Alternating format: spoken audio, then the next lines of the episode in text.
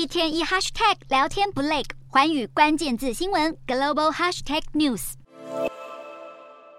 继 Meta 发表大型的语言模型 l a m a 之后，如今他们又在 AI 领域投下了一枚新的震撼弹。根据英国的《金融时报》报道，Meta 最快会在九月，也就是即将到来的下个月，推出一款 AI 聊天机器人。这款机器人将会用在包括 IG、脸书的 Messenger 和 WhatsApp 当中，把旗下平台的用户搜寻、建议以及对话的互动服务都整合在一起。但跟其他的聊天机器人比较不同的地方在于于，Meta 的 AI 助理具备不同的性格，可以随时切换各种角色。有知识人士就透露了。其中一个角色可以用冲浪玩家的形象，提供用户旅行方面的建议。那另外一个角色甚至可以模仿美国前总统林肯说话时候的声音呢。那虽然 Meta 目前没有对这个报道进行评论，但是不过这家科技巨头呢，致力于研发聊天机器人，早就不是什么新闻了。而且这和 Meta 的执行长祖克伯之前在财报会议上面透露的资讯也是不谋而合，